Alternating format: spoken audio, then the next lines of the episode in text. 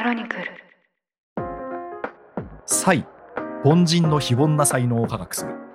この番組は才能という概念を再定義し個人チームそして組織にとっての才能の生かし方を楽しく発信していく番組ですこんにちは。パーソナリティを務めます株式会社タレント代表の高知んこと佐野隆です。同じくパーソナリティを務めます音声プロデューサーの野村貴文ですポッドキャスト才第27回ですよろしくお願いしますよろしくお願いします。今回から新シリーズが始まるんですか？はい。新シリーズ始めたいと思います。才能キャリア編ということで、うんキャリアのよくある悩みについて触れながら、はいはい才能という切り口で、その悩みについて考えていくシリーズが始まります。はい。あの前回までは才能企業編ということで、まあ、こう才能を見つけながら才能をえ見極めながらこうどういうふうなビジネスを展開していったらいいかっていうお話だったんですけど今回はキャリア編ってことで、よりなんかその多くの方にとって応用できそうなテーマですね。そうですね。結構日々働いてる中で感じる悩みって多分たくさんあると思うんですけれども、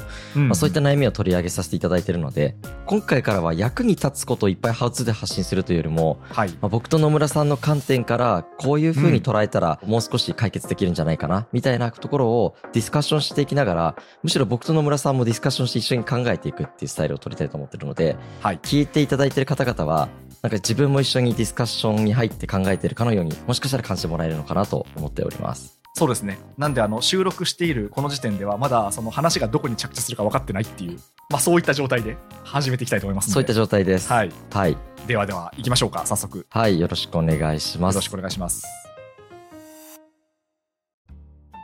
本日のテーマは上司からの評価が思うようにされないという悩みについてお話ししていきたいと思います。はいはいはいよくありますよね。まあ、これは何でしょうねこう会社員をやってるとむしろこの悩みに直面しない人の方が珍しいんじゃないですかね。そうですよね。うん、一度か二度は必ずあるような悩みですよね。そんな感じがしますね。ちなみに野村さんは経験されたことってどっかのタイミングでありますか、うん、まあありますよ。はいなんでしょうねそのうわこんな評価つけられちゃったっていうわけではないんですけど、はい。まあなんかいろんなシーンがあって例えばまあなんかそこそこ評価されてるんだけど周りと比べちゃってあの人の方がもっと評価されててでその自分との差は何だろうなみたいなそんな自分としては差がないはずなのになみたいなことを思うこともあればなんかこの観点ではすごいその自分としてはこの半期よくやったはずなんだけど評価軸と少し沿ってなくて評価されなかったみたいなこともありましたね。まあありますよね。結構うん企業によっては評価軸がしっかりしてる会社もあればない会社もあるのかなと思いますけど、はい、なんかしっかりしてる会社だとずれてることちゃんとわかりますけど、しっかりしてない会社だとなんで評価されなかったのかなっていうのがずっとハテナな状態で終わってしまうというか、うん、ずっとそれでなんか上司に対して不信感を抱いてしまうみたいなケースもあったりしますよね。しますします。はい。まあ、あと、なんでしょうね、もう評価軸すらあんまりなくて、こうふわっと、まあ、今回はちょっとあのあいつを上げたいから、あのあいつに最高評価をつけて、で今回はこれで我慢してくれみたいな、そういうやつ。あー、なるほど。調整ってやつですね。そうそうそうそう、調整ってやつがあって、まあ、それだともうそもそも評価軸って何なんだろうみたいな、まあ、そういう会社もあったりはしますよね、実際は。まあありますよね。だ評価として結構360度評価って言っていろんな観点から評価を入れるみたいな取り入れてる会社もありますし、うん。まあ明確になんかいろんな人事制度を作って、この5つの評価軸であなたを評価しますって明確にしてる会社もありますし、はい。今みたいに調整してしまってるみたいな、社内の中で、うん。あの、もともと目的とされていない評価の仕方がされてしまうみたいなケースもありますよね。そうなんですよ。なんかこれってどうなんですかね？うまく評価されるためにはどうしたらいいかっていうふうに野村さんだったら考えたことってありますか？うーん、うまく評価されるためにはですよね。はい。なんだろうな一つはやっぱりこう評価軸をしっかりと知るってことが大事かなと思ってはい。で評価軸って多分その言葉では書いてあるんですよ例えばそのこのタイトルに行くにはこうしたことができなきゃいけないみたいなやつとかまああとなんかその目標設定ってあるじゃないですかはい。この半期でこんなことが達成していれば OK よみたいなはい。その目標設定があるんですけどなんかその言葉で書いてあってもその実際の運用って違う場合ってよくあるなと思ってるんですよ。うん。例えばわかんないですけど自発的にその課題を考えて動くことができるみたいなことが書いてあったとするじゃないですか。はい。要はその指示をされるんじゃなくて自分からやることを見出して動けるっていうのがそのあるタイトルより上に行く人の条件よみたいなことが書いてあったとするとはい。なんかそれが今の自分の仕事においてあの何を指してるのかっていうのは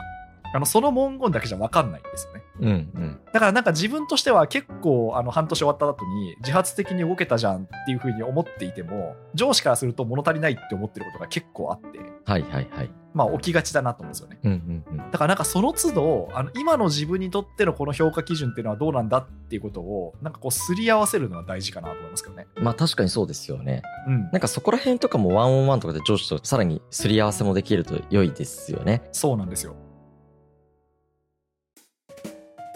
僕もこの観点で結構考えてみたんですけど、なんかそもそも組織から見る評価の観点と上司から見る観点と自分から見る観点のこう三軸があるかなって感じていて、はいはい。じゃあどの観点からこの評価を考えたらいいのかって言ったら、まあ間違いなく組織と上司の観点で見た方がいいのかなと思ってるんですよね。うん。で、小さい会社だったら組織と上司が結構ほとんど融合されてて同じような観点を持ってるし、大きい会社になってくると会社の観点結構忘れて上司も自分の主観的観点で見てたりするケースがあったりするんで、うん。なんかそこをまず抑えることがすごい重要なのかなと思うんですけど、評価されたいんだったら、そもそもどういうふうに評価をしてるのかって考えたときに、これなんかわかんないですけど、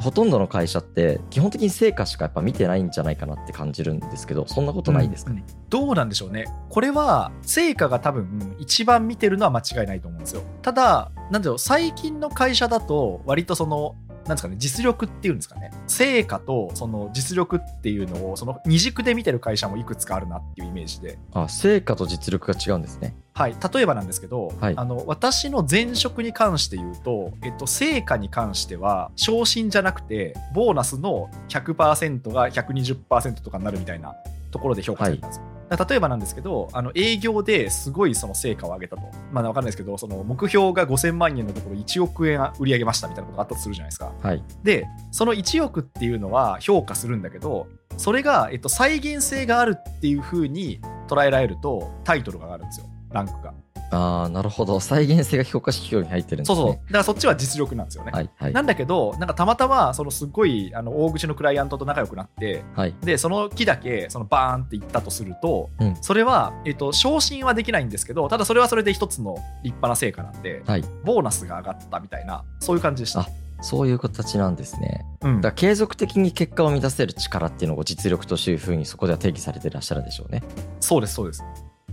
なるほど。でも面白いですね。でもなんか今僕、まあ、その成果にしても実力にしても、はいまあ、。結果的に見てるのって結構そういうところなのかなって、会社にとってやっぱり利益をずっともたらし続ける役割をしてくれてるのかなっていうところなのかなって思うと、なんか評価がされない時って、プロセスをあんまり気にしない方がいいのかなって感じてて、うん。なんかこれ才能でも言えるんですけど、あのよく才能を評価してもらえない。自分の行動とか自分の特技を全然あの人は評価してくれないとかっていう声をよく聞くんですよ。例えば、いや、私はすごいコミュニケーション能力が高いんだとか、いや、私は実はチームの調整役をしてるのに上司は気づいてくれてないとかってあるんですけど、はい。ただ、結果的に何の成果に結びついたのかっていうのが分かんないと、その才能を使ってても、才能が全く評価されないなって思っていまして、うんうん。なので、結果出す前提で、手段の才能を活かしながら、自分のどういうふうに評価されるかを考えていかないと、結局いつまで経っても、誰からも評価されずに、なんか才能は活かせてるのにっていう不満だけ溜まっていくみたいな現象がよく起きそうだなって思ったんですよね。あそうですねそれは多分会社組織である以上は絶対にそうですよね自分が居心地がいいっていうことよりもやっぱ優先度としては、まあ、チームとして成果を上げるってことでで、まあ、その成果って何かというと、まあ、主な場合は売り上げだと思うんですけどはい。そこにつながってるかだと思うんですよねはい。でただ、まあ、おそらくなんですけど才能が発揮できていればそこにつながる確率が高まるみたいなことですかねあ、そうだと思います。なんかよくうん KPI を達成するために才能をどう生かすかっていうのを考えることをよくお話しさせてもらうことが多いんですけど、こういう悩みの方とかには、自分がどう生かして結果出すかっていう、その生かし方のところは精度高めればかなり評価を受けやすいのかなとは思いますけどね。うんうんうんただついついなんかやっぱりプロセスを評価してほしいってやっぱ人なんでね、思っちゃうはいはいはいのかなと思ってまして、ええただプロセスって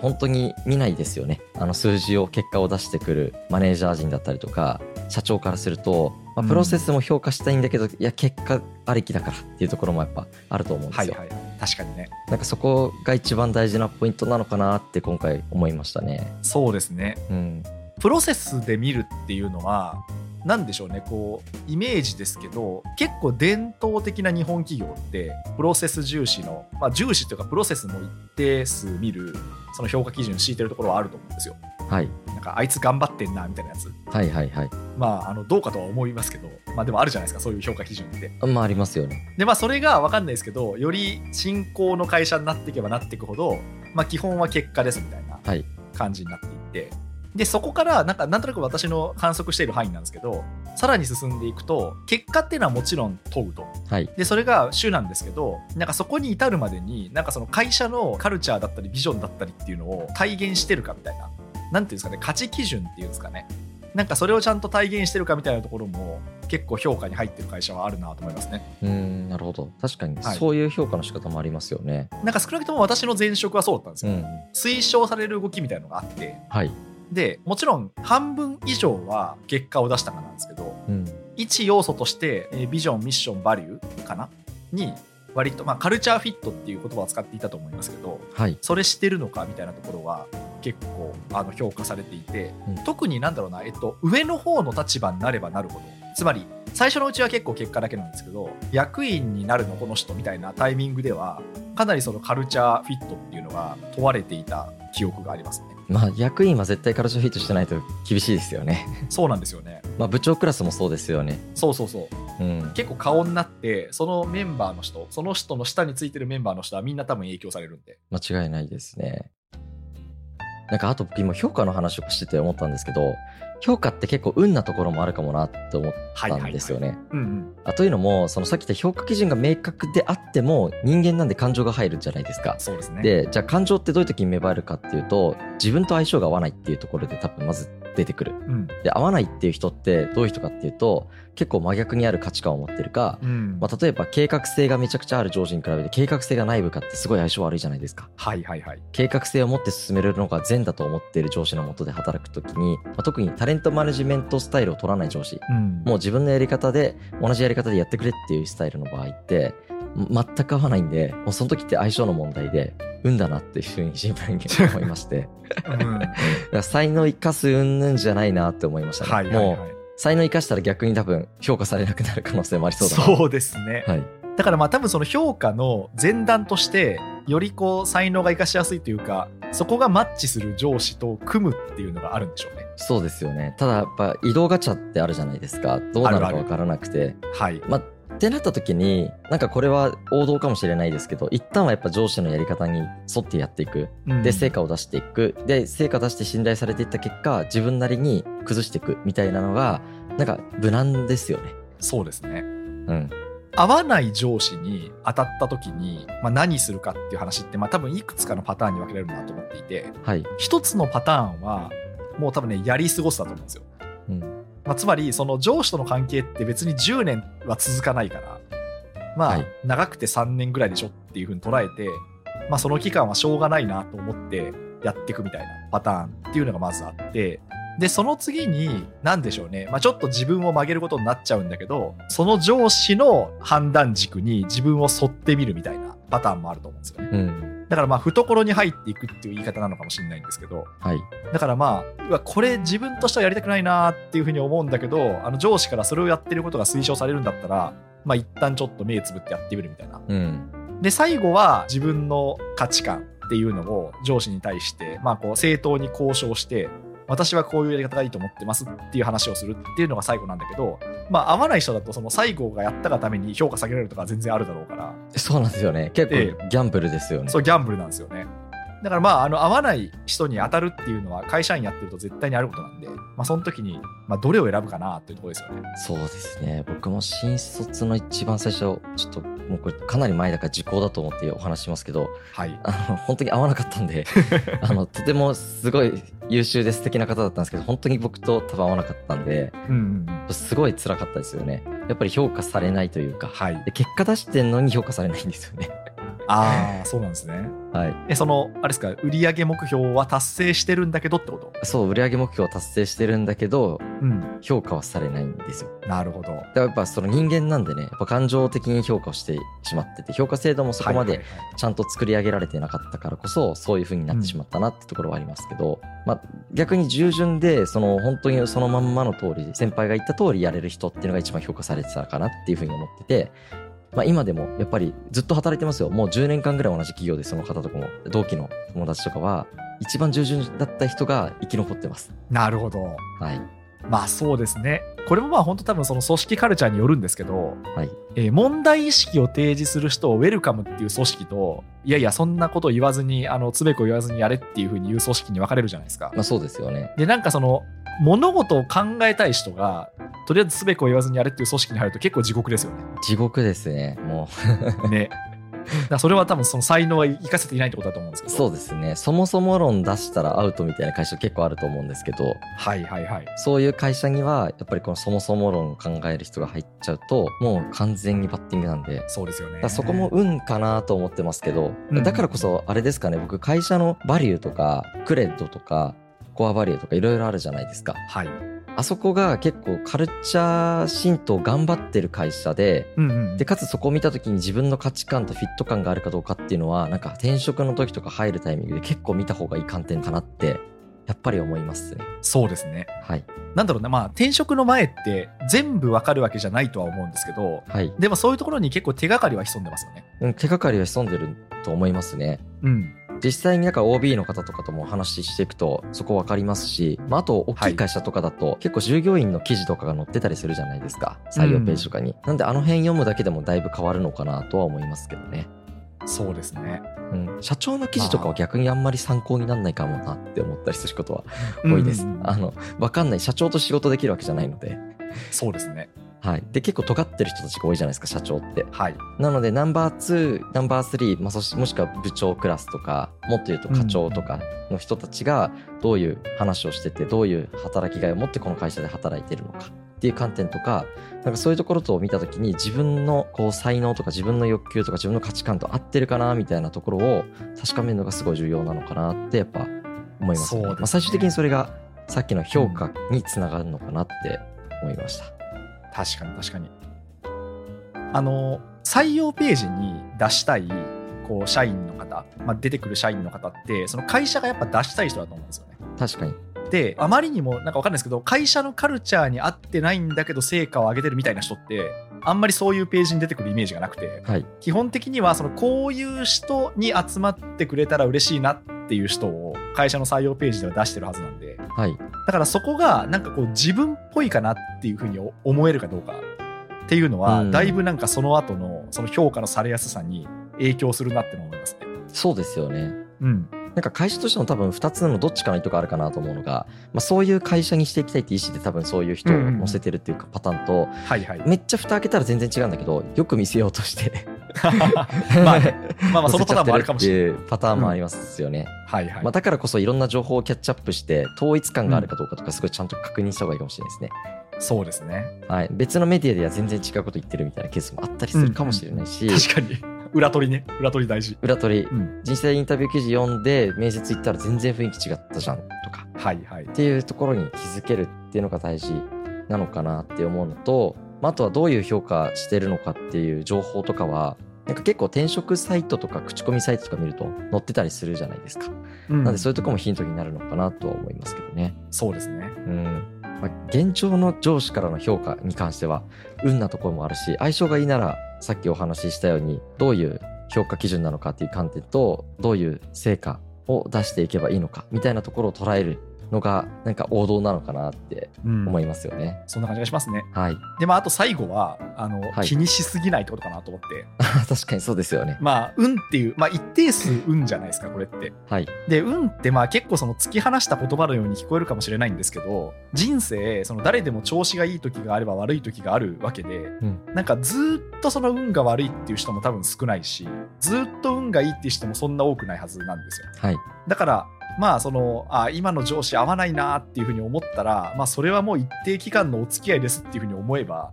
次に向けて力を貯めるんじゃないかなと思いますけどね。確かに。あんまり気にしすぎないのが一番いいですね。そうそうそうそう、そう思いました。うん。間違いないですね。うん。ありがとうございます。じゃあこのテーマはこの辺りにしましょうか。そうですね。はい。